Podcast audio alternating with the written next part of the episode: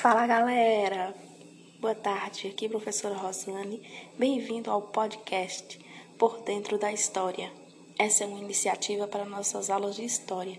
Espero que vocês curtam. Para iniciar, o tema hoje é Maria Quitéria. Pensa numa mulher arretada. Maria Quitéria foi a primeira mulher a fazer parte do exército brasileiro.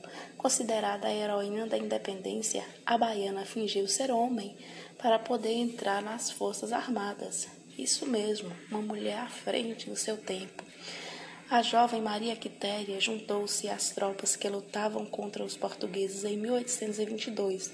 Ela, ela utilizou o nome do cunhado, ficando conhecida como Soldado Medeiros, que já que somente homens faziam parte do exército. Semanas depois de entrar para o exército, Maria Quitéria teve a sua identidade revelada.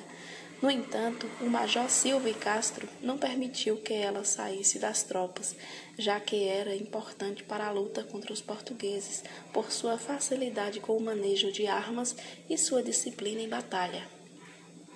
Maria Quitéria nasceu em 1792 em uma fazenda localizada na então freguesia de São José de Itapororocas, onde hoje fica a cidade de Feira de Santana, na Bahia. Aos 10 anos, Maria Quitéria perdeu a mãe e ficou responsável por, por cuidar de suas irmãs. Seu pai casou-se mais duas vezes. A jovem teve uma relação conturbada com a sua segunda madrasta, já que não aceitava o jeito independente de Maria Quitéria. Maria Quitéria tinha formação escolar, não tinha formação escolar mas era experiente na caça e na pesca, assim como no manejo de armas. Diferente das moças de sua época, ela era independente e contrariava os padrões da sociedade. Decidida a lutar pela independência, Maria Quitéria contou com a ajuda de sua irmã, Teresa Maria, e seu cunhado, José Cordeiro de Medeiros. Ela pegou o uniforme do cunhado emprestado, cortou os cabelos e apresentou-se como homem ao exército. O pai de Maria Quitéria procurou o batalhão e contou que ela era mulher. Como ela já era reconhecida por seus esforços, disciplinada e tinha facilidade com as armas, o major não permitiu que ela fosse desligada do exército.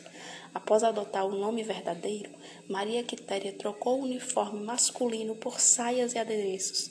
Sua coragem em ingressar em um meio masculino chamou a atenção de outras mulheres, as quais passaram a juntar-se às tropas e formaram um grupo comandado por Maria Quitéria. Foi em Salvador que Maria Quitéria faleceu, em 21 de agosto de 1853, no anonimato. Ela foi sepultada na Igreja Matriz do Santíssimo Sacramento, no bairro de Nazaré, na capital, na capital baiana. Então, por hoje é só, galera. Até a próxima. Tchau!